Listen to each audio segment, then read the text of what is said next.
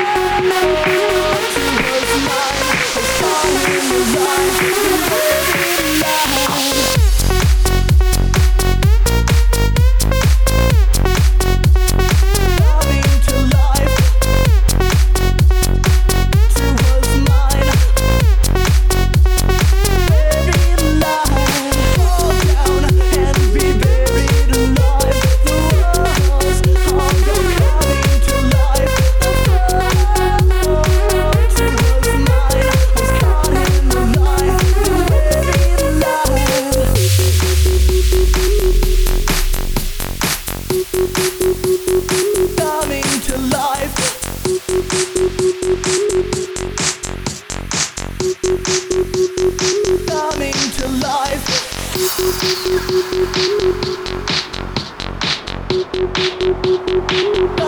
to life.